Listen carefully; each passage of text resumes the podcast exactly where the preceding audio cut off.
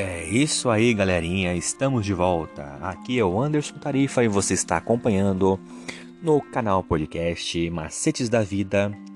E hoje nós estamos trazendo mais uma meditação para o seu dia. Hoje, dia 30 de março de 2021. A Aliança da Graça, segunda fase.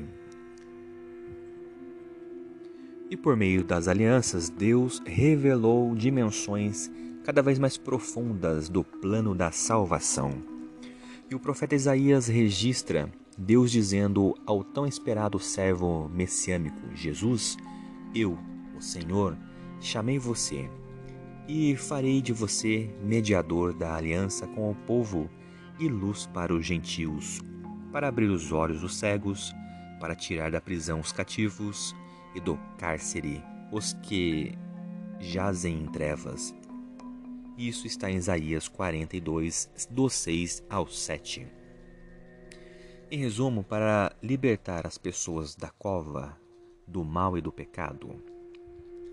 Já nas primeiras páginas do Novo Testamento, João Batista prepara o caminho para o Senhor.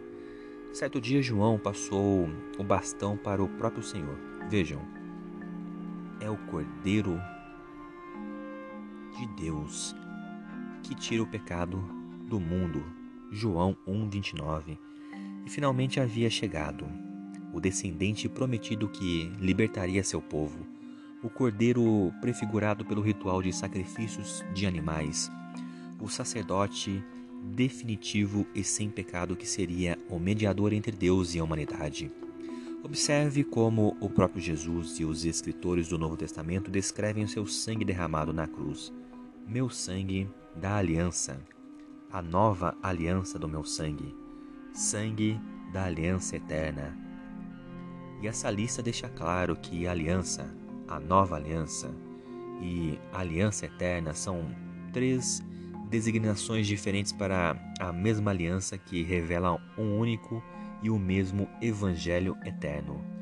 E essa única aliança e esse único evangelho tem origem no Deus que existe, de eternidade a eternidade.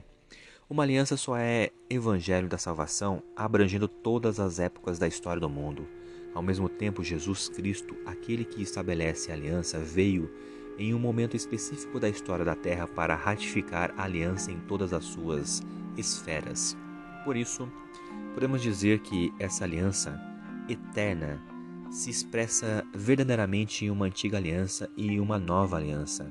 A primeira, o período do Antigo Testamento, anunciava aquele que viria, e a segunda, o período do Novo Testamento, proclama que Jesus já veio para confirmar a aliança com o seu sangue da aliança eterna.